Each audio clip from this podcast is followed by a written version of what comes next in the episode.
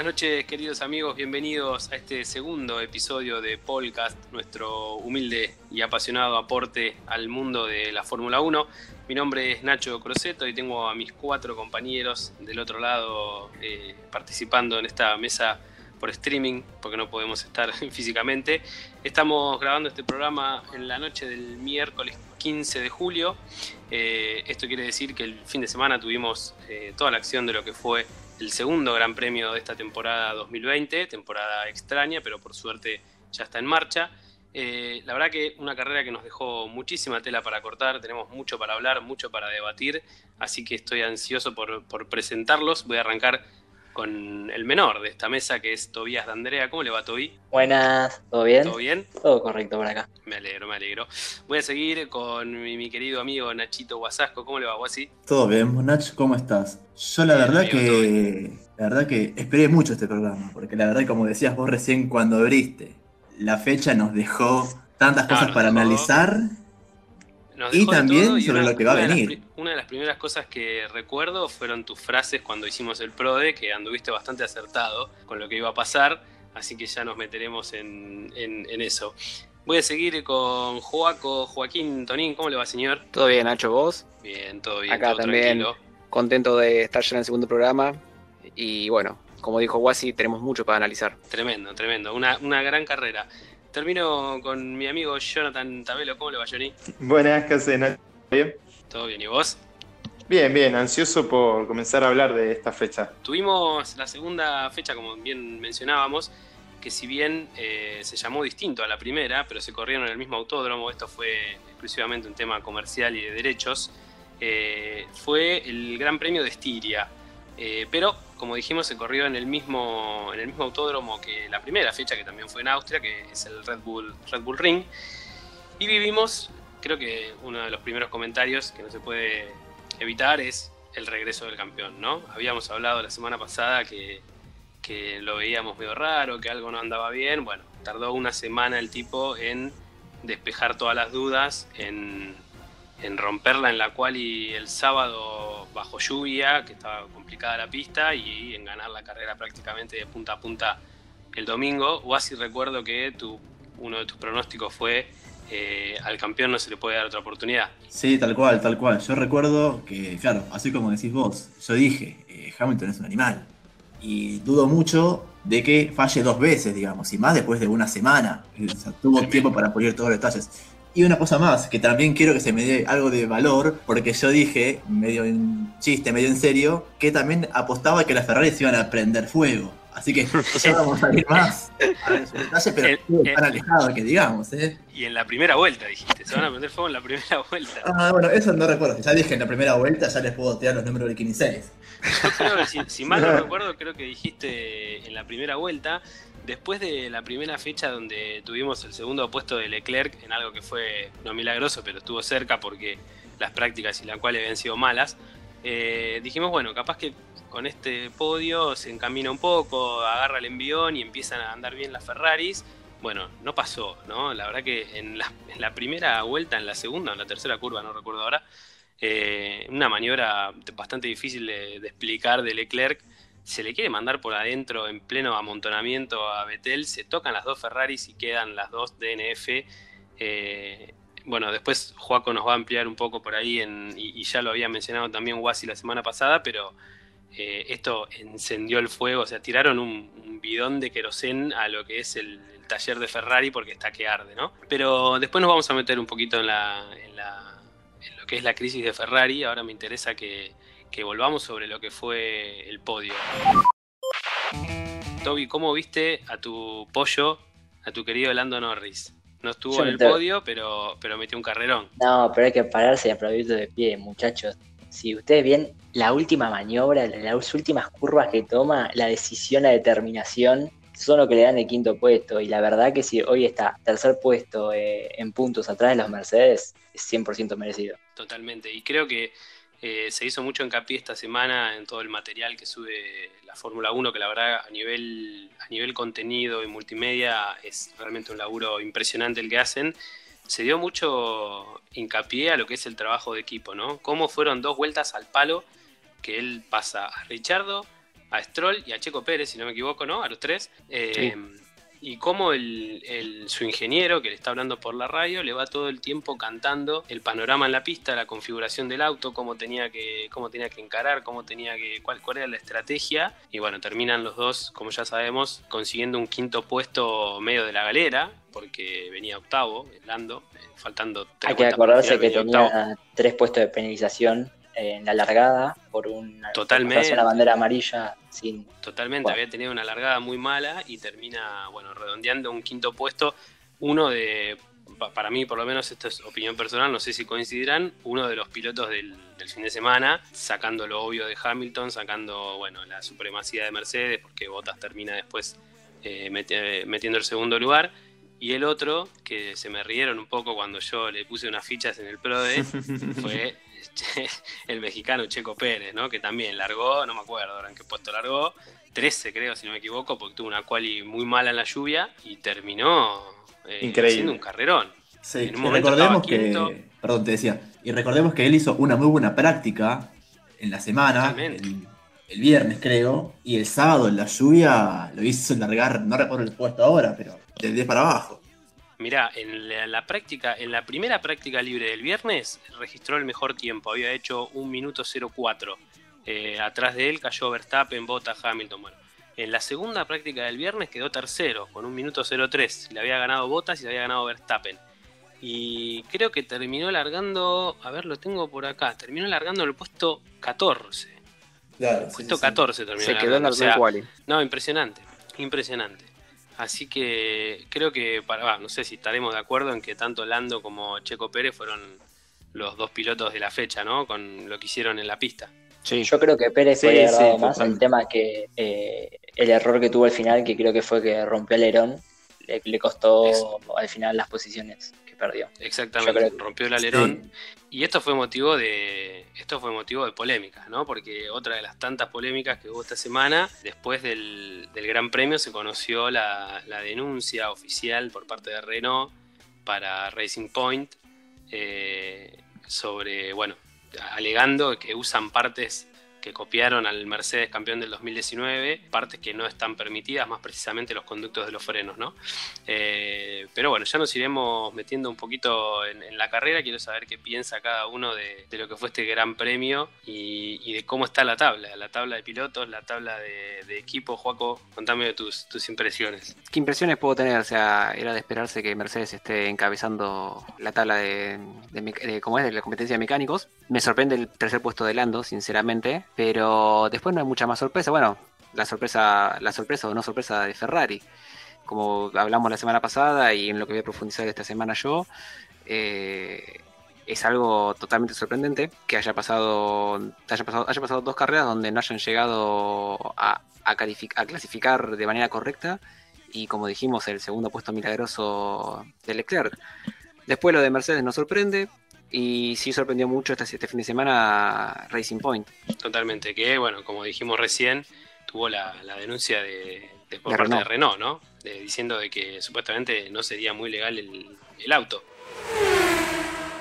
Toby, ¿qué, qué nos puedes contar de, de Racing Point? Porque en la semana también, después de la carrera, hubo muchos rumores acerca de los nombres, ¿no? La verdad que algo que no nos esperábamos, lo de la- los fanáticos de la Fórmula 1, fue que Vettel se quede sin equipo la temporada que viene. Y, ahí fue cuando empezaron los rumores, eh, este último fin de semana, sobre una oferta que viene de Racing Point, que el año que viene va a pasar a llamarse Aston Martin. Eh, y em- estos rumores empezaron, ya que aunque se le hayan hecho entrevistas al director del equipo, siempre lo, las negaba, hasta que en la última que le hicieron dejó la respuesta inconclusa, algo que sorprendió, ya que venía negando cualquier rumor, idea o, o camino que podía llegar a tomar Vettel dentro del equipo. Eh, Sí, es, es por lo menos curioso que un tetracampeón del mundo esté casi penando por conseguir equipos, ¿no? Porque le cerraron las puertas de Red Bull. Tetraca- Perdón, Eh, perdón, que, perdón que interrumpa, pero tetracampeón venido a menos. Ya lo dije la semana pasada. Eh, Vettel no dio la altura de Schumacher, de, Schumacher, de, de Ferrari. De Ferrari. Claro. Bueno, acá, Sigo acá insi- yo tenemos- sigo insistiendo en eso. Acá tenemos opiniones encontradas, ¿no, Guasi? Sí, es un poco lo que discutimos la semana pasada. Yo no quisiera, digamos, eh, creo que no hay mucho más para discutir. Son visiones de las cosas. De hecho, hicimos una encuesta en nuestra cuenta de Twitter al respecto sobre esto justamente, sobre si Ferrari no estuvo a la altura de Vettel o viceversa. Yo eh, me encuentro, digamos, en una posición opuesta a la de Juaco. Yo creo que Ferrari no estuvo a la altura de lo que es Vettel. Sin ir más lejos, como decíamos la vez pasada, no quiero hacer demasiado hincapié en esto. Vettel consiguió, si mal no recuerdo, dos o tres segundas posiciones de campeonato mundial con Ferrari, no es que salió décimo, noveno o octavo. Es decir, fue el competidor directo de Mercedes fue Vettel. Claro, pero a, lo, que yo Perdón, perdón, a lo que yo enfocaba es que él queda segundo por errores puntuales que un campeón no puede tener. Puedo decir que sin esos errores tendría que haber quedado primero. O sea, tenía para quedar primero y no quedar primero por equivocaciones de él. Exacto. Está bien, es, es, es, interesante. El tema yo creo que más allá de que es, está venido a menos, es un tetracampeón del mundo, tiene experiencia, eh, no, creo que le pese ninguna escudería y así como te digo que por qué contratarías a un tetracampeón del mundo venido a menos, esta semana hay otra noticia muy importante que tiene que ver con el regreso de otro campeón del mundo. Estamos todos de acuerdo. O sea, hay campeones del mundo que, Fernando pueden correr. Totalmente. Claro, un bicampeón del mundo. Perdón que te corrija. Sí, sí, bicampeón. ¿Qué dije? Tetra cualquiera. Otro no, no, no, dijiste, dijiste, campeón. Yo te, te agregaba que es un bicampeón para dar un poquito más de condimento. Bueno, y, y Alonso Alonso salió campeón hace bastante más que Vettel, porque fue creo que 2005-2006, ¿no, Guaso? Así es, así es, sí, sí. Eh. Recordemos que Alonso eh, sale campeón, claro, con Renault allá 2005-2006, que es importante porque rompe un poco con la hegemonía que tenía Ferrari, que llevaba básicamente como 10 años ganando. 5. Capaz. Los 5 de Schumacher. Sí, está bien. Schumacher sí, la, época, la época dorada de Ferrari, que básicamente va de mitad de la década del 90 a mitad de la década del 2000. Eh, Igual desde mi punto de vista no, no, estoy nada emocionado con la vuelta de, Alonso. La verdad que, para mí ya era un ciclo que había cerrado en la Fórmula 1 y que vuelva, la verdad que no, no es algo que diga, wow, y sorprendido, wow, qué emoción. Sí, yo comparto un poco con eso, Toby. Sí, Juanjo, no, no, no, decía que comparto un poco en, en, como que no me genera. A ver, es raro porque siempre está bueno tener un corredor de su talla compitiendo en, en un equipo como Renault, McLaren, como fue la última vez que compitió, pero ya está, ya pasó su momento. O sea, me emocionaría más por ahí que eh, Vettel, que todavía está vigente, fuera a un equipo como Renault o McLaren a tratar de competirle a las grandes escuderías. No que vuelva después de dos años de ausencia, o un año, no, dos años, pues se retiró en el 2018. 2018, sí. Que vuelva, vuelva Alonso, sin, sin quitarle eh, nada, la, calidad que tiene él como corredor. El problema principal es que no vuelve en la mejor época de Renault y todos vimos lo que pasaba cuando los, los autos de, Alonso no eran buenos, era, era un drama todos los fines de semana de carrera, así que eso lo sí, yo, yo creo que, que tal vez, ojalá nos equivoquemos todos, digo, pero parece como una más una fiesta de retiro que algo que nos emocione. Ojalá nos equivoquemos y termine dándole más competitividad a la Fórmula 1, pero da un que es un retiro, una fiesta de retiro, lo de la sí, o una, o una, movida de, marketing, ¿no? Es un nombre que no deja de, vender entradas, o sea, seguramente hay mucha gente que, que pagaría por ir a ver a Alonso en el mundo. Entradas, digo, es una forma de decir porque no hay público en las carreras, ¿no? Pero eh, me refiero a que, a que es un nombre que vende, digo, ¿no? sí, sí, que a Richardo, con todo el respeto que nos merece, que lo bancamos. Pero igual el año que viene el público vuelve, o sea que los fanáticos de Alonso van a poder ir a verlo y obviamente que van a vender entradas de miles de españoles que van a querer ir a, ir a ver a su, su corredor Miren, Por eso, ojalá no, nos equivoquemos. Sí, polemizar, polemizar porque esto es para eso, esto es para Pero yo creo que a ustedes les gusta subestimar mucho a los corredores. Lo hacen con Vettel y también con Alonso. Alonso, digamos, es un bicampeón del mundo. Eh, a mí particularmente me gusta Alonso, tampoco es que me encanta, pero me gusta y yo creo que le voy a poner demasiada pimienta al campeonato, bueno, al que viene, totalmente. Eh, y yo soy partidario de. Sí, sí, ya sí, ya si entran en este es, un, es un desmadre, digamos. O sea, falta que entre para bueno, eh, Todavía no se conocen bien ni, ni todas las fechas, así que puede, puede, pasar cualquier cosa. Claro, totalmente. Pero yo soy partidario de que me gusta que haya más campeones mundiales en cancha. Está bien que tiene 38 años, 39 por ahí, está cerca de los 40 Pero a mí me gusta que haya campeones mundiales en los campeonatos. Es decir, prefiero eso a que, no sé, qué sé yo, a que Renault traiga al número uno, número dos de la Fórmula 2, que debe ser un crack, que tiene 19 años, y para, para que pelee un décima posición, un chico X, prefiero que traiga ¿Vos, sí, sí. ¿Vos pensás que Alonso va a pelear el campeonato? No lo sé. depende, no, si va Renault no creo. No creo, o sea, no, no, no creo, no. Eh, para mí, si todo se mantiene como está hasta ahora, es imposible que alguien le pelee el campeonato a Mercedes. Está bien, pero, pero yo no dije eso. Yo nunca dije que iba a pelear el campeonato. Dije que iba a ponerle más pimienta, que hay que ver, no es lo mismo. Eh, yo estoy de acuerdo. Estoy de acuerdo con lo que dice Wasi en el sentido de la pimienta, porque también no es que Alonso viene de de dos años de estar tirado en una playa, ¿no? Estuvo corriendo el Le Mans. Napoli, Le Mans, estuvo ganando, o sea, no es que se dedicó a boludear y a. Sí, pero le gusta a los pilotos acá, amigo. Pero no va a haber no. si, el Renault no, no, da la altura del, de, de los claro. Y cuando Alonso no está en las primeras posiciones, no rinde y no es buen competidor. Eso es el problema. Lógicamente que no lo va a dar. Bueno, pero por eso mismo es que le pone pimienta. A ver, Lógicamente que yo no estoy diciendo, no, sí, agarra ahora Alonso y va, y va a meter pollo todas las carreras. No, no, no digo eso, pero yo creo que nos va a dejar grandes maniobras o mismo, eh, ¿por qué no? Eh, accidentes o peleas, eh, porque es un gran competidor y capaz no en las primeras posiciones, pero en lo que respecta a mitad de tabla o un poquito más adelante, yo creo que vamos a ver destellos o cosas importantes. O sea, es, un corredor con mucha, con mucha personalidad. ¿Sabes qué sería ponerle pimienta al, a la Fórmula 1 del 2021? Que todavía no están confirmados los pilotos de Mercedes, que lo lleven a Vettel, a Mercedes, y que Hamilton pase a un equipo más chico. Eso sería ponerle un poco de pimienta. Y demostrar realmente a ver si es, el equipo el que gana o es el corredor el que gana. Pero se sabe que es un 90% el equipo y un 10% el corredor. Pero ¿por qué Hamilton iría a Ferrari? ¿Por qué él va a decir, no, no, no, no, no, no, dije Ferrari, dije un equipo más chico. Pues, Está bien, pero digo, ¿por qué, ¿por qué Hamilton iría a un equipo? ¿Y pero por qué? No, o sea, ¿por qué Hamilton diría, no, no, che, no, no, Renault para demostrar que soy el número uno? No estoy diciendo que lo vaya a hacer ni que tenga que. Simplemente decís poner que la presencia de Alonso le va a poner pimienta. Le va a poner pimienta a un café con leche. ¿Me entendés? O sea, no. va a ir como instructor de, mm, de su compañero de Ocon. Eh, como figura a seguir más que como un competidor, un posible competidor a que le ponga pimienta al campeonato. No va con aspiraciones, o sea, sí va a ir con aspiraciones a ganar, pero no va con aspiraciones a decir voy a ser el mejor, le voy a arrebatar el título a, a, Hamilton porque no le da la talla. O sea, pero, pero nadie está diciendo eso Nadie dijo que, yo que soy creo que la única persona que defendió, que yo recuerdo, corrígeme si me, si me estoy equivocando, yo soy la única persona que defendió y que está de acuerdo con esta incorporación de Alonso en, ningún momento, gracias Nachito, me gusta. En ningún momento dije que él viene acá a competir y a, hacer peligrar la hegemonía de Mercedes o de Hamilton, mejor dicho. Yo digo que nos va a dejar grandes eh, maniobras, eh, insultos. Eh, a ver, no es lo mismo un, piloto con personalidad que un piloto de Fórmula 2 con 19 años que va a pagar el precio de piso. totalmente, la, figura perdón. la figura de Alonso va a generar más cosas que otros pilotos. en eso estoy totalmente de acuerdo.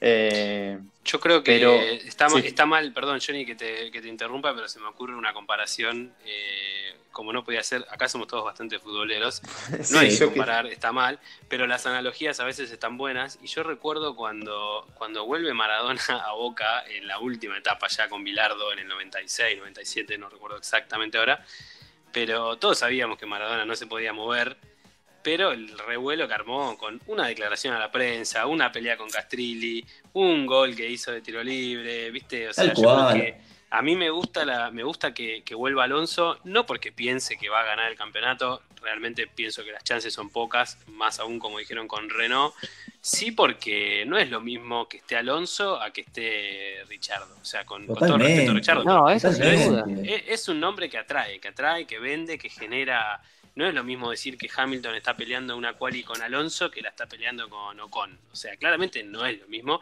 Y creo que desde ese lado es que le aporta el, atractivo para, por lo menos para el público, ¿no? Después hay que ver. Bueno, él obviamente no, no, no va a declarar otra cosa, pero en declaraciones dijo que él iba por el campeonato, ¿no? Eh, obviamente no va a decir, no, voy a Renault para salir décimo. No, no, no, va a decir eso. No, pero claro, pero, pero yo creo que va a tener un, un atractivo importante.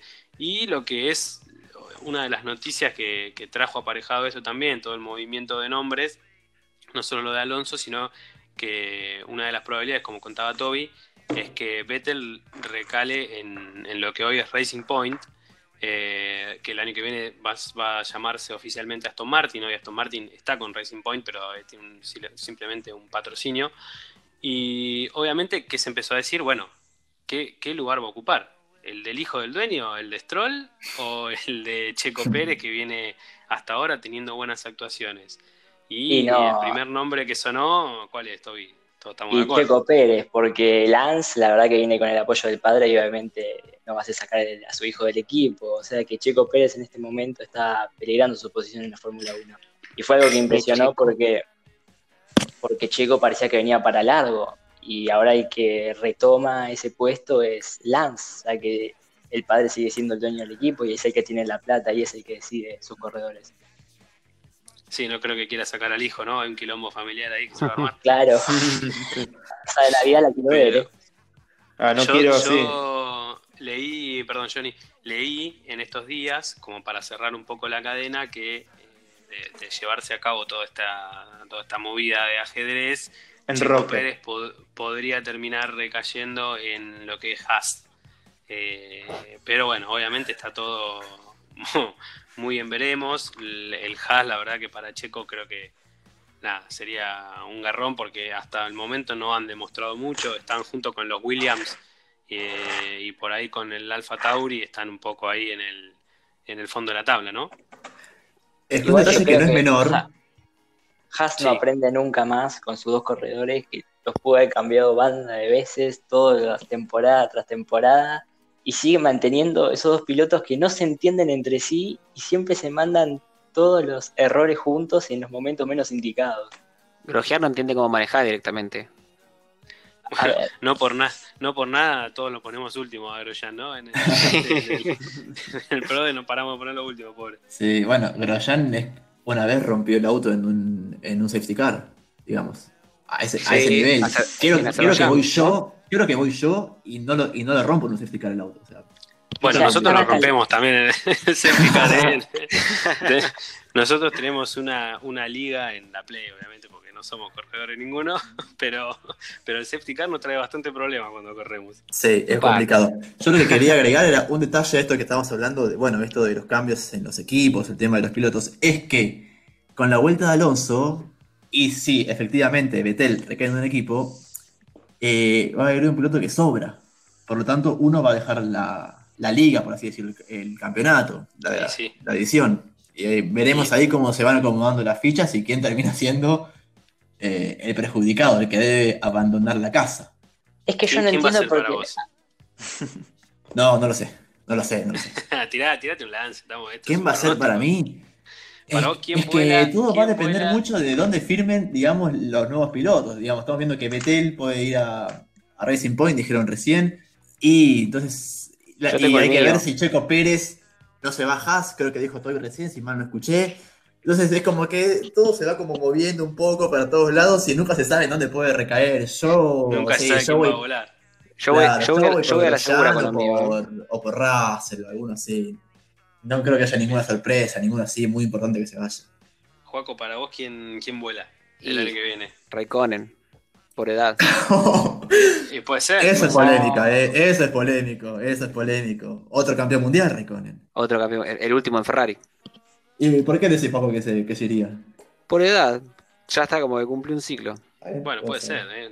no, no tiene, o sea, viene, voy a, la, a la apuesta segura ahí, porque creo que dentro de los nuevos nombres que están barajando, van a tratar de apostar por los chicos que están subiendo y no por por hombre como Raikkonen que ya, ya está, ya está hecho, ya salió campeón del mundo, ya bajó de Ferrari a, a Alfa, es como que ya está, ya cumplió su ciclo. Sí, y más con su, con su personalidad, ¿no? Que es capaz de decir, bueno, ok, sabes que no corro más y listo, me voy. Suele ser bastante así, digamos, como que no le cabe mucho. Acá estamos hablando mucho del puesto que queda vigente, pero ¿ustedes qué piensan? ¿Cómo ven a Vettel en Aston Martin? Yo creo que puede ser, ¿eh?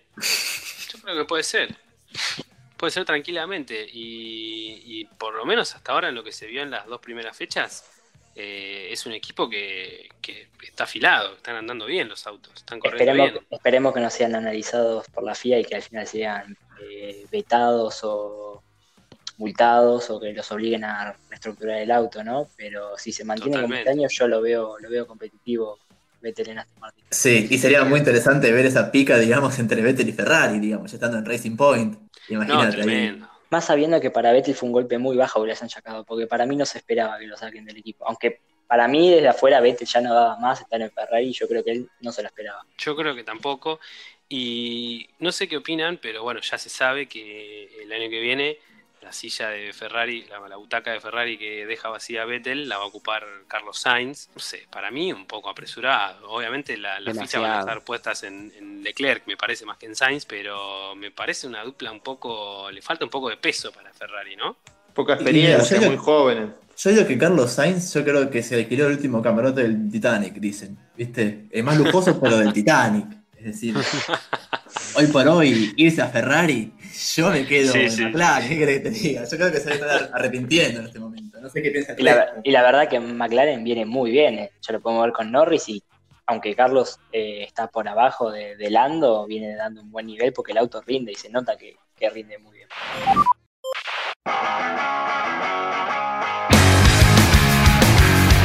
Hablando justamente de esto, lo que yo había estado preparando para, para debatir hoy era eh, un poco lo que habías mencionado vos, Guasi, la, la, semana pasada, es la declive de Ferrari. Profundizar un poquito en esto. la declive de, Ferrari.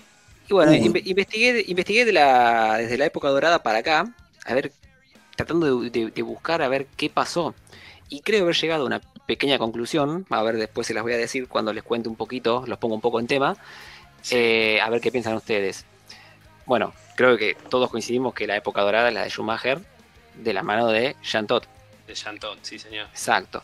Bueno, de Jean Todt se retira casualmente eh, en 2007, a finales de 2007, eh, perdón, principio de 2008 en realidad, eh, con el último campeonato de Ferrari, que fue de, Kimi. En 2008 toma el mandato, este, ¿cómo, se llamaba? Stefano Domenicani.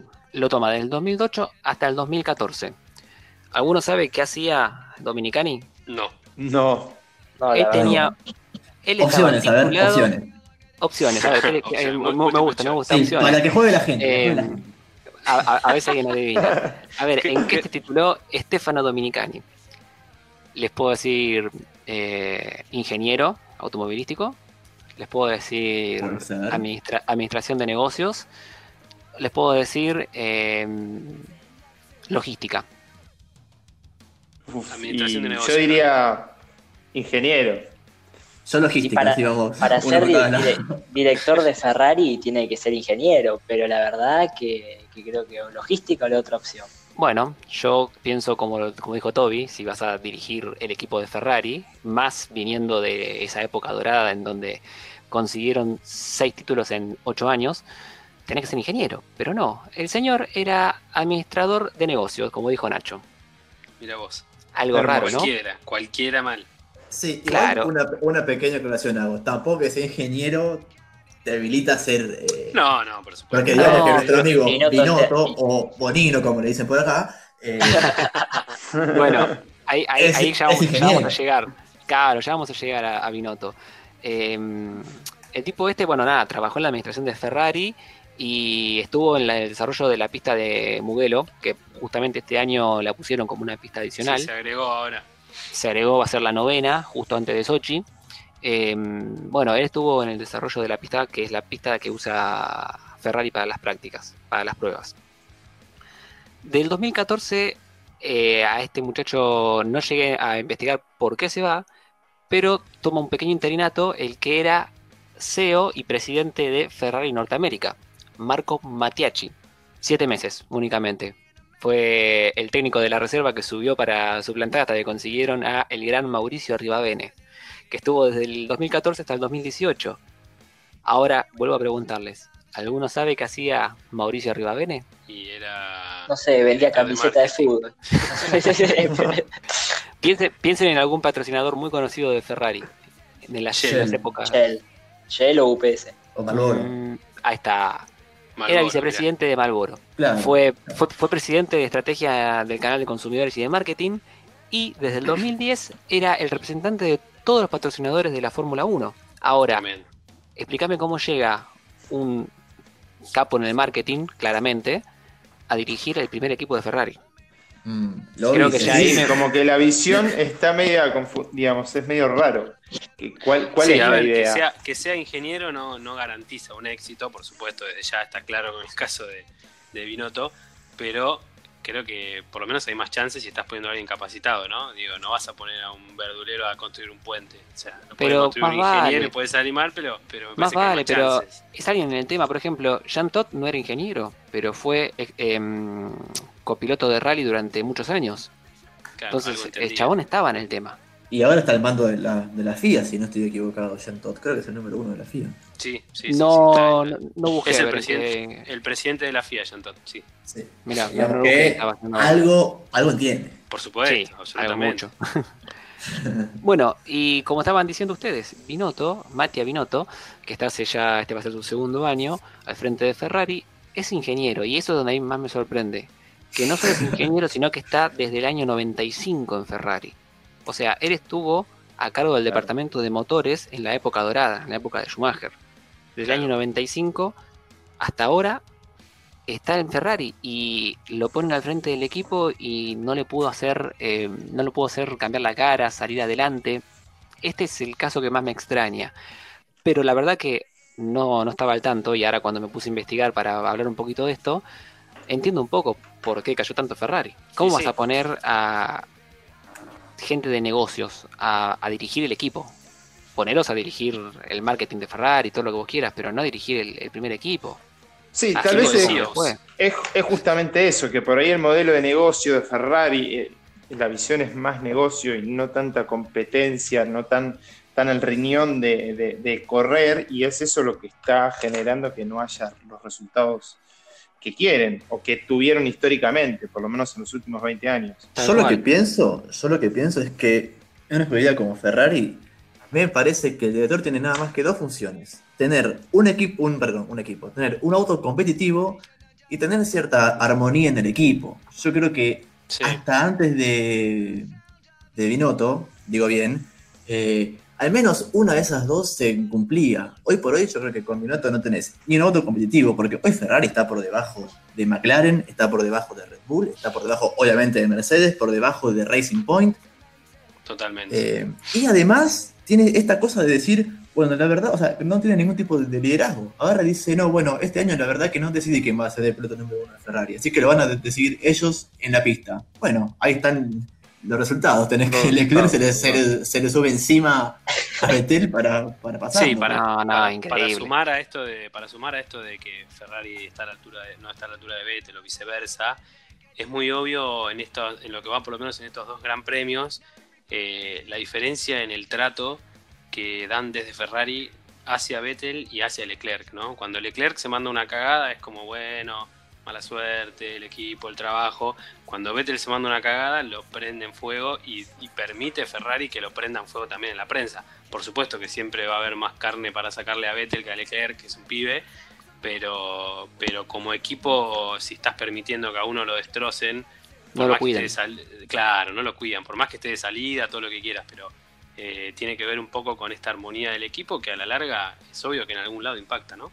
Eh, estoy, totalmente de acuerdo con lo que decís, Juaco. Decía que yo tengo la leve sospecha, leve, de que no se lo fuman mucho a Betel dentro de Ferrari. No, no hay que ser tampoco un analista para darse cuenta. yo creo que la idea de que se vaya el equipo ya venía desde hace ya un tiempito, porque es como dice Nacho, permiten demasiado que a Vettel le pegue mientras a Leclerc medio que lo, lo tapan, después de, de, algún error lo tapan un par de días y después lo dejan salir a hablar, mientras por ejemplo, el accidente en Brasil del año pasado, a los 20 minutos del accidente ya estaba Vettel dando eh, noticias y entrevistas por todo el paddock, mientras a Leclerc creo que lo tuvieron guardado un día y medio hasta que dio la primera entrevista. Sí, sí, es muy obvio la diferencia que hay en trato y en cómo cuidan a uno y no cuidan al otro. Pero bueno, ¿querés, eh, Joaco, entonces contarnos cuál es un poco tu, tu conclusión con el tema de Ferrari?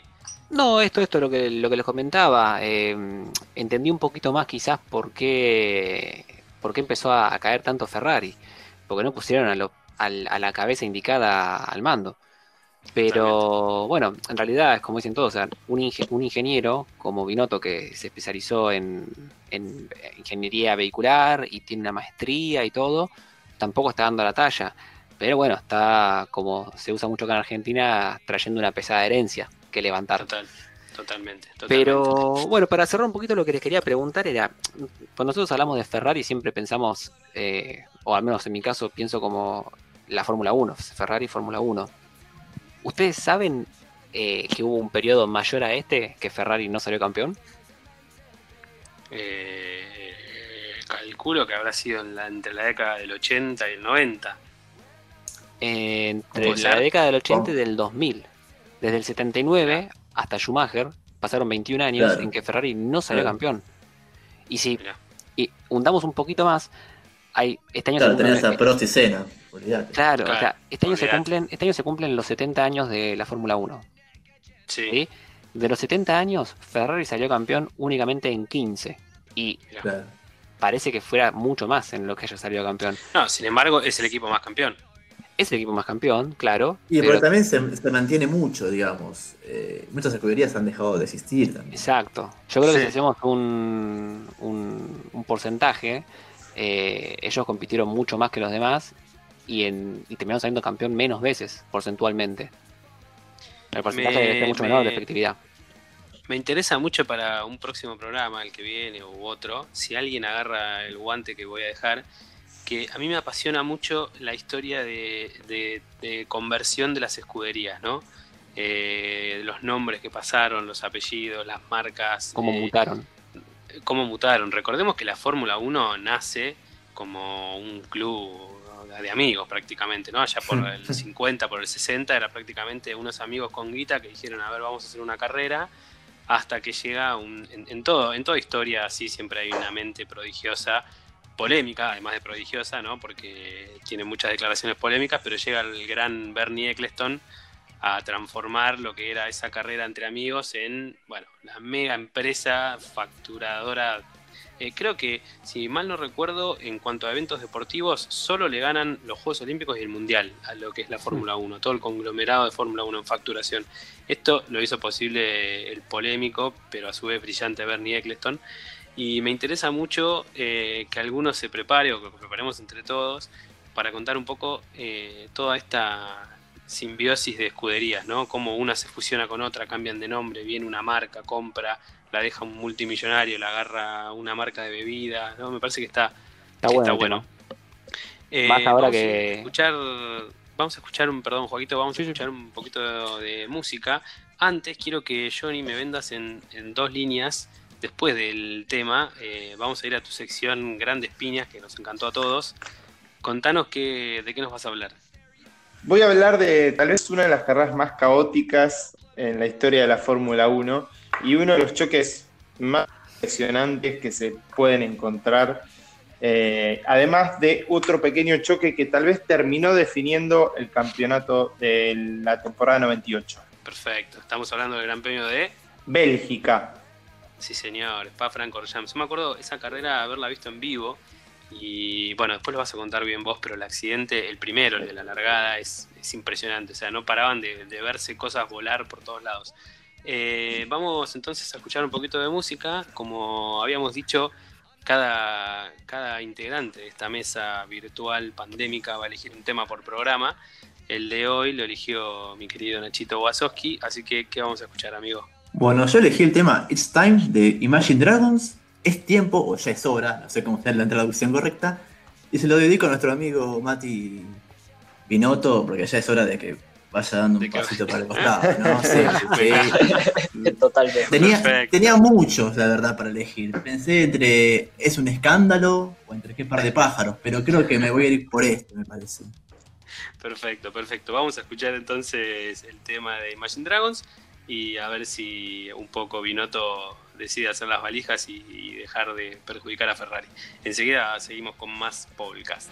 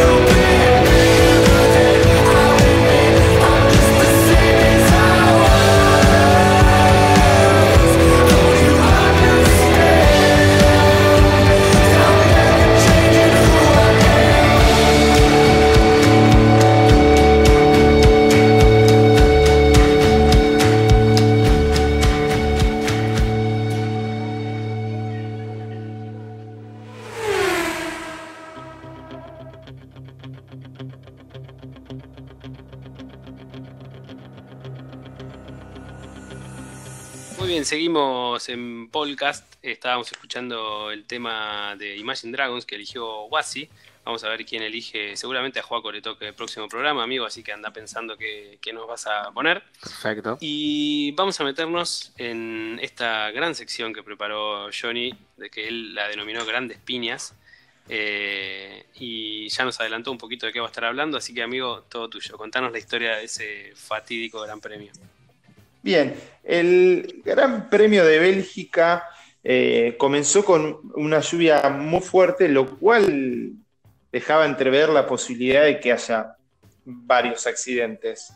Particularmente eh, voy a enfocar en nuestro protagonista de la historia de hoy, que es David Coulthard, el escocés David Coulthard, que para ese entonces corría con la escudería Mercedes McLaren. Todo gris y negro, con el, con el West en la cola. Sí, perfecto. Em, bueno, la carrera de Gran Premio de Bélgica inició en pole position a, Mika Hakkinen, el finlandés, que por aquel entonces era el, primero del campeonato, seguido por eh, Mikael Schumacher, que empezaba a ser, ya era bicampeón del mundo, porque había ganado los dos títulos con la escudería Benetton en el 94 y 95, pero empezaba a hacer sus primeras en Ferrari y quería obtener el campeonato del mundo en Ferrari.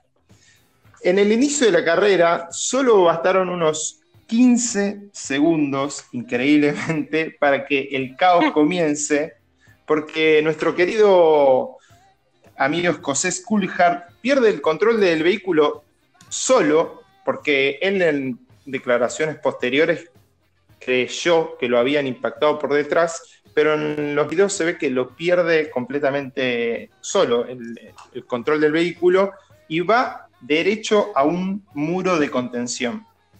Con la mala suerte que lo hace rebotar y reingresar en el circuito con todos los demás corredores viniendo a gran velocidad y con la pista mojada.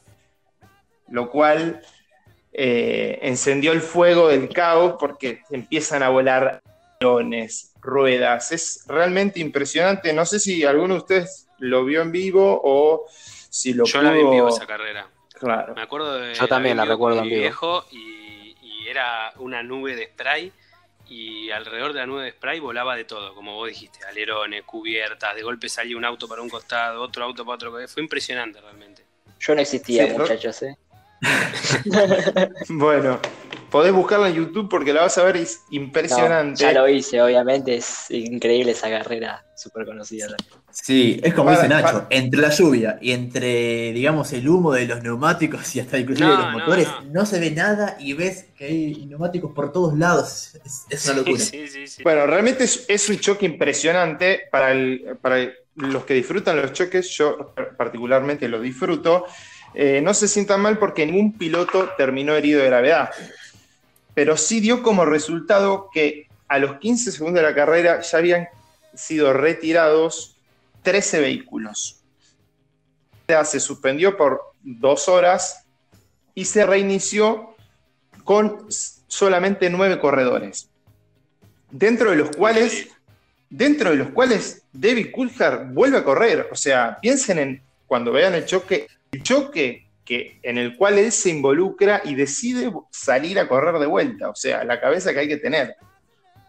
Un loco de la guerra. Un, dato de color, Johnny. seguramente lo, seguramente lo, tenés anotado, pero si mal no recuerdo, teníamos un compatriota en esa época en, la Fórmula 1. Tuero. Exactamente, que corría con Minardi, si mal no recuerdo, ¿no? Con, Minardi, y saca en la pole position, fue el más lento.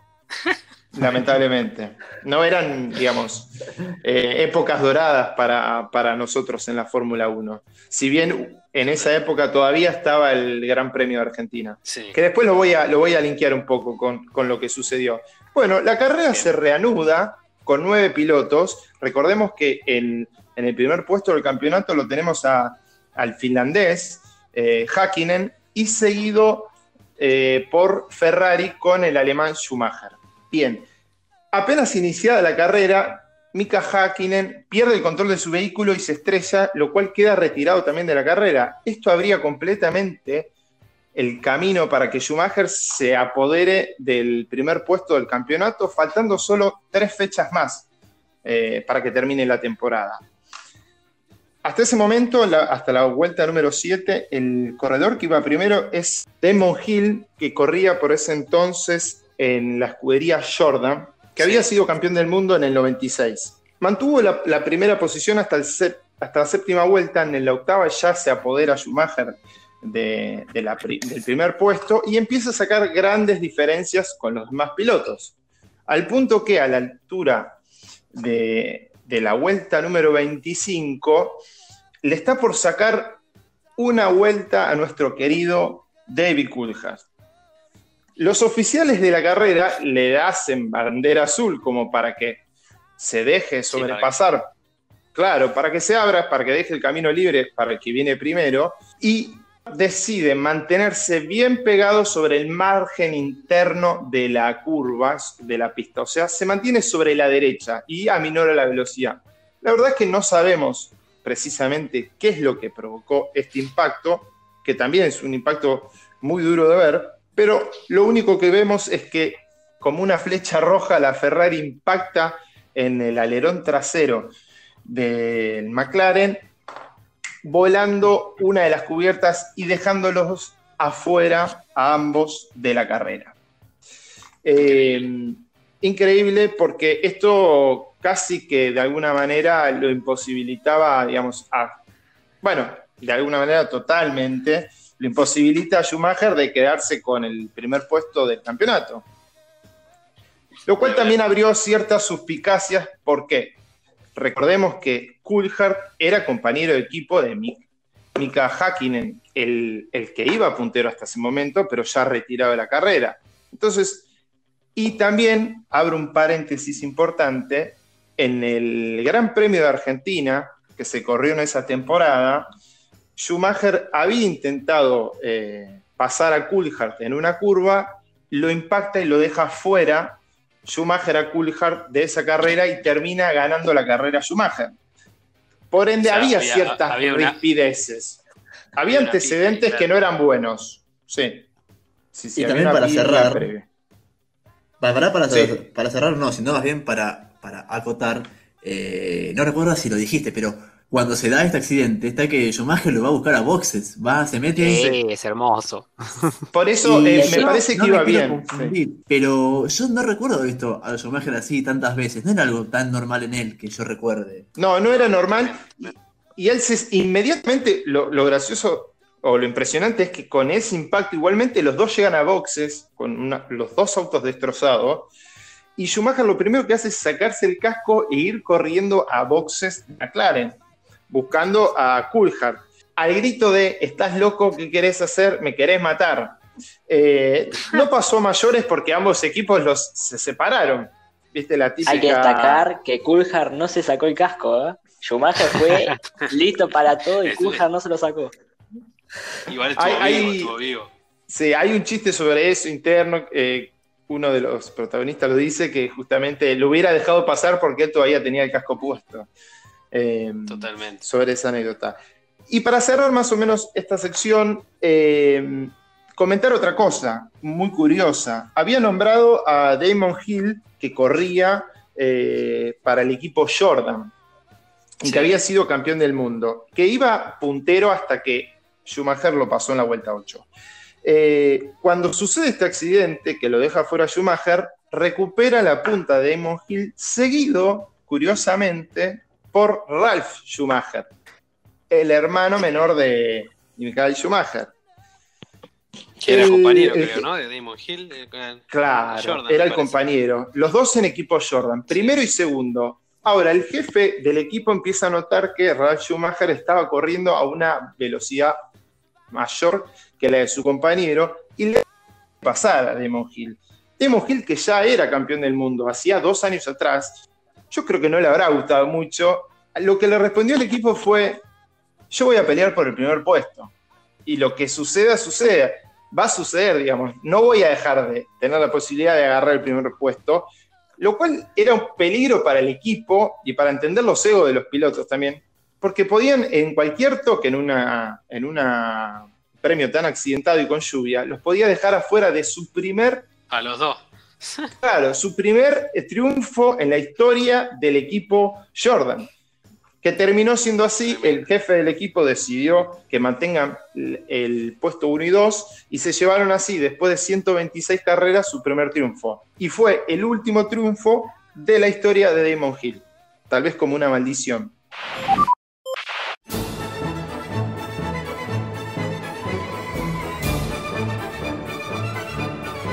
Vamos a cerrar un poco eh, entre. Ya estamos eh, a jueves, son las doce y media de, la noche, ya, estamos entrando en el jueves. Y tenemos por delante la tercera fecha del campeonato de este 2020 tan, tan raro, que eh, estamos hablando de Húngaro Ring en Hungría, ¿no? Y el otro día hicimos un pro de, no sé si lo recuerdan, pero yo anoté todo y quiero ver si saben quién es el que más puntos sumó en nuestro pro de interno. Guasi, por le una. Invocó a los tres. Nachito. Increíblemente, el, el que más puntos eh, sumó fue Jonah. Bueno. Eh, yo lo que hice fue un sistema, un sistema muy arbitrario. Voy a dar 5 puntos por adivinar puesto exacto en, en, la quali y 10 puntos por adivinar puesto exacto en la carrera. Estamos hablando de los primeros tres, nada más. Eh, y Jonah pegaste Hamilton y Verstappen en la, en la quali y pegaste a Hamilton obviamente en la, en la carrera. Wasi también pegó a Hamilton en los dos, pero después no pegó segundo y tercer puesto. Yo no? pegué nada, Juan no pegó nada. ¿Cómo? Yo, yo acerté el podio. Yo acerté el podio, digo. No, vos pusiste segundo a Verstappen y tercero a Bottas. En la quali. salió? No, en la cual pusiste segundo a Botas y tercero a Verstappen y lo diste vuelta para la carrera. Ah, mira. Pedime el bar, pedime el bar. Ah, mira. anda, a escuchar, anda a escuchar el capítulo 1. Anda al TAS, urgente al TAS. No, me voy ya, corto acá y me voy a ver el capítulo 1 para llegar a tiempo a ver si, si no me están bidoneando en este momento podés ir al bar, podés ir al bar. Eh, como hincha de River no me extraña que dependa del bar para, ganar. no, mentira, amigo. Así que bueno, vamos a ver si, si nos va un poco mejor a todos, salvo a Jonah, que fue el primero. Eh, quiero arrancar con Toby. Quiero arrancar con Toby, quiero que me digas, Toby, cuál es tu pálpito para este gran premio en Húngaro Ring el fin de semana. Bueno, empezando por la quali, yo puse en podio, puse que la pole la saca Verstappen. Vamos a seguir confiando en mi pollo. Segundo Hamilton y tercero Bottas. Bien. Y para la carrera. ¿Y en la carrera? Va a ser Hamilton, Bottas, Verstappen. Hamilton, Botas, Verstappen. Estamos todos de acuerdo que a Verstappen le está faltando los, famosos de los últimos 5 centavos para el peso, ¿no? No, sé si es a Verstappen o al equipo. El equipo Red Bull está acertando las estrategias. Aunque siempre creo que fue el que más se destacó en las estrategias, este año no la viene. No viene de hecho, se nota, en la carrera que pasó. el talento de Verstappen, se nota, perdón, Guaso, se nota el talento de Verstappen, que es un muy buen corredor, da la impresión de que al auto le falta un poquito, ¿no? De que al final termina sintiendo las carreras y sí, termina siendo ampliamente superado por los Mercedes. ¿Qué me, qué me ibas a decir, Guaso? No, que justo cuando Toby menciona el tema de la, de la estrategia, justamente el, el, torneo, perdón, la carrera pasada, pasa eso. Eh, le dicen desde el equipo a Verstappen que pase a boxes y se escucha la comunicación, el Team Radio, que le dice, que Verstappen le dice, mirá, eh, creo que es muy antes para ir. Y después se terminó dando cuenta de eso, que creo que era Bottas el que lo estaba persiguiendo, que estaba llegando, que, le recortaba segundos eh, a manzana, digamos. Bastante, que ya tenía los neumáticos muy desgastados para el final. Wasi, ya que estamos hablando con vos, quiero que me digas tu pronóstico para, para el próximo Gran Premio. Mi pronóstico, tengo que decirte también como recién, ¿cuál y carrera? ¿Cuál y carrera? Sí, señor. Mira, yo voy a hacer en verdad un batacazo para que el fandom de Ferrari no piense que yo tengo animosidad contra. No, pero Ferrari no para nada, que no, no, no es tirarle contra Ferrari, que no da para nada el equipo. Ya sé, ya sé, pero viste, después me llega gente que me insulta por las redes, que cómo vas a hablar así de no. Eh, uno, que, uno que entendió muy rápido el mundo de la radio, ¿eh? Sí, yo creo que Binotto, debe, debe ver el programa Vinoto. Vinoto yo creo que lo debe ver. Olvídate. Pero no y si no lo debe ver. Totalmente. Y si, lo escucha porque es de radio, ¿no? Totalmente, no, es, es una forma de decir. Eh, y si no lo escucha, que alguien le avise, que le, hagan, que le, que le hagan llegar a Vinoto que lo escuche a ver si puede salvar el año. No, pero. Totalmente. recordemos, perdón, Guaso, recordemos que lo puede escuchar tranquilamente, Vinoto, porque nuestro podcast está disponible en Spotify, entre otras plataformas, ¿no? Está en iBox, está en Anchor, en Anchor, en realidad se dice, pero eh, está en Spotify, así que tranquilamente lo puede escuchar Vinoto ahí en una tarde de, planeamiento de cómo va a fracasar el próximo Gran Premio. ahí, ahí lo busco Vinoto en Twitter y si tiene el DM abierto, le paso el link para que pueda más o menos tener, digamos, hacer una corrección en su estrategia. Pero volviendo con todo esto, yo creo, que me va a bloquear Binotto. O hay como 40 acá, Binotto. Em, ¿Cómo se dice? No, bueno. Quali. Quali. Y yo le voy a poner fichas. Mira, vamos a hacer así. Vamos a hacer Botas, Hamilton, Verstappen. Creo que vienen bien. Sí. Y carrera vamos a invertirlo. Ahora sí, que conste for the record, como dicen eh, vamos a poner Hamilton, Bottas y Leclerc. Nah. Bien. Sí, sí, sí, sí, sí, porque soy medio panqueque, tengo que darle a una buena Ferrari, tengo que darle algo. Muy bien, muy bien, muy bien, muy bien. Pero más por amor que otra cosa, ¿eh? Perfecto. Voy a seguir con Jonah. Jonah, contame tu, tu pro de para esta fecha. Creo que lo perdimos a Jonah, está por ahí en la nebulosa. Bueno, mientras tanto voy con Juaco, porque capaz que yo no estoy con algún problemita de conexión. Juaco, eh, contame tu, tu pro de para esta fecha. Para la cual, y bueno. Eh, la cual y la va, a ser la Paul, el que para mí va a ser campeón este año. Valtteri Bottas. No. Mira, estoy tirando un gran barragazo acá. Segundo va a estar Verstappen. Y tercero voy a poner a nuestro pollito Lando Norris. ¡Apa!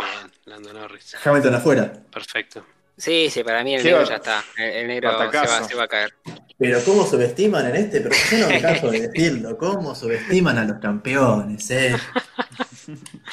y, eh, la carrera. Y para la carrera, eh, insisto con botas, ganando el Gran Premio de Hungría. Voy a poner a mi gran amigo Charles Leclerc segundo. Y mantengo a Norris tercero. Bien, Leclerc. Lo saco, lo saco del podio a Verstappen. Eh, ¿Jonah volvió o F por Jonah? Estoy acá. sí, sí. Está, presente, yo no sé Acá estoy, acá estoy, chicos, perdón. Perfecto, perfecto, perfecto. No, no pasa nada, no pasa nada. Yo no que Jonah metió un eh, videonazo para escuchar primero qué decía Juan. es, digamos. Tengo que mantener la punta. Estoy puntero. No quiero ganar nada, estoy puntero. Te, te banco, Jenny, te banco. Por ende, como estoy puntero, vamos al caballo del comisario. O sea, en la cual iba primero Hamilton, indudablemente. A mí me hace acordar un poco a, lo voy a linkear con, otro gran deportista, Michael Jordan, ¿vieron cuando se enojaba por cualquier cosa y recupera rápidamente? Bueno, vamos enojar que... Yo creo que un toque le mojaron la oreja y demostró en la última carrera porque él es el campeón actual.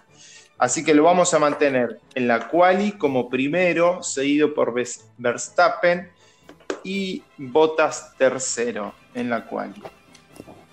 Y en lo que es la carrera, me aseguro también un triunfo de Hamilton, seguido por Verstappen. Y vamos ahí a ver si Lando puede mantener ese envión y quedar tercero. Vamos, Jonita. Bien. Bien, bien, bien, bien. Yo, por último, voy a. a ver, yo coincido en que para mí la pole va a ser de botas. Eh, para mí, Botas está hasta ahora teniendo una, buena temporada. Segundo, lo voy a poner a Hamilton. Y tercero, lo voy a poner nuevamente a Checo Pérez. ¿Cómo te banca con Checo? me la banca, sí, sí, papá. El Mercedes Rosa, como le están diciendo ahora esta temporada. Sí, el Mercedes Rosa. van a grabar el, el, escritoriazo y vas a cagar. Y esperemos que no, esperemos que no. Hay que ver cómo le juega en la cabeza a Pérez ahora que se sabe que puede, que digamos que peligra su continuidad. Yo creo que estos tipos eh, no, no, no, no, no dan lugar al, bajón. el tipo tiene que demostrar y tiene que ganarse su puesto en otra escudería si es que lo van a volar de Racing Point. Así que me parece que en ese sentido, mientras le dé el auto, va, a seguir yendo a fondo.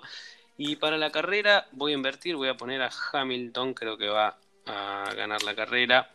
Eh, voy a ir con Botas en el segundo. No, a Botas lo voy a dejar tercero y voy a poner a Verstappen segundo. Todos esperamos que Max pueda meterse ahí en la pelea entre los Mercedes para que no sea tan aburrida la temporada, ¿no? Tal cual. Eh, creo que me encanta Lando, todos somos acá un poco landistas, pero creo que en esta carrera va a caer un poco más a la realidad. Eh, y si no pasa también voy a estar contento. Perfecto, ya tengo, tengo entonces concluido el PRODE, vamos a ver quién es el que, el que suma más puntos y tenemos que definir algún premio, algún castigo, algo para el último, todas esas cosas que hacen esto más interesante. Eh, hemos llegado al final, hoy se nos pasó un poco el tiempo, no tenemos una duración estimada muy fija, la verdad que hoy andamos alrededor de la hora de duración, eso quiere decir que nos divertimos. Nos soltamos y, debatimos mucho. Totalmente, y es un poco eh, la finalidad con la que hacemos este programa, ¿no? que, tanto nos gusta.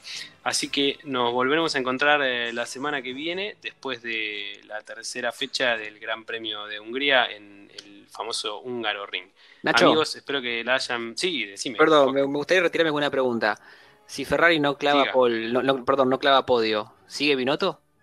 ¿Después de Hungría? Yo creo que no. No. Yo creo que no sigue Binotto después de Hungría. Yo creo que tampoco. Eh, Última chance. De, hecho, sí, me pareció leerlo en algún lado que estaba como ahí el ultimátum para Binotto. La cuerda floja. Eh, así que probablemente la semana que viene tengamos novedades al respecto. Eh, Toby, ¿te quedó algo para decir? Nada, todo dicho. Perfecto, perfecto. Jonita, ¿te quedó algo en el, tintero? No, no, tampoco. Guaso, ¿algo para acotar? Eh, no, no, ¿para qué? Ahora no. No, vamos a hacer algo, vamos a hacer algo. Atentos a las grandes piñas de la semana que viene, que hay eh, una histórica batalla muy interesante también. Perfecto, me gusta. Con un corredor por ahí de los más queridos del circuito. Bien, me gusta, me gusta. ¿Qué año más o menos? Principio de los 90, finales de los 80. Perfecto, mm, perfecto. Amigos, entonces será hasta la semana que viene. Eh, nos volveremos a encontrar en el tercer episodio de podcast. Adiós, hasta luego. Abrazos. Chao, chao.